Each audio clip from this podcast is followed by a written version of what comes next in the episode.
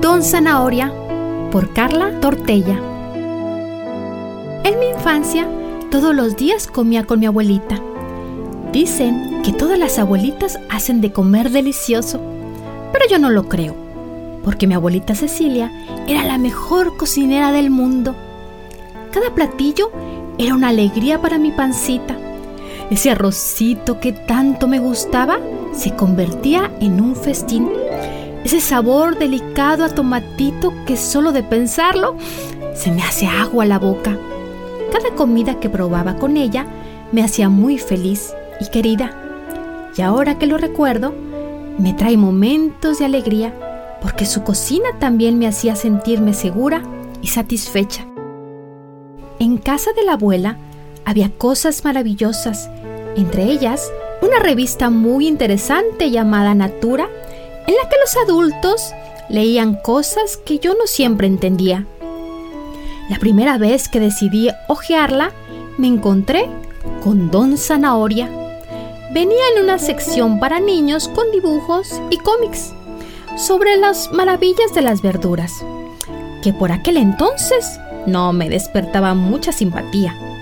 Después se volvió emocionante que llegara la revista. Recuerdo haber leído junto a mi abuelita las aventuras de Don Zanahoria, un tipo naranjoso que me hacía reír.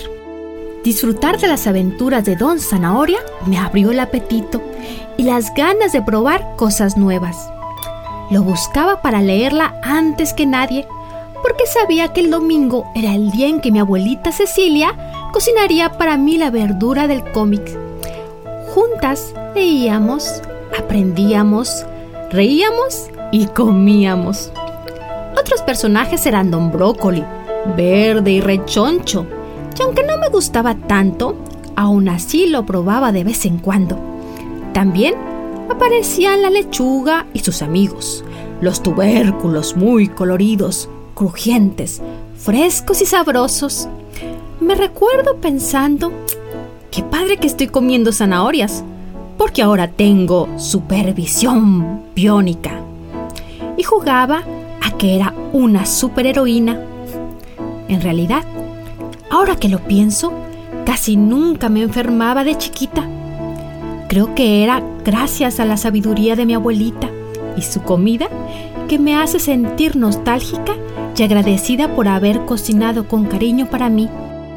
La recuerdo diciendo con su melódica voz, a comer todas las verduras, porque son nuestra medicina. Gracias, abuelita Cecilia.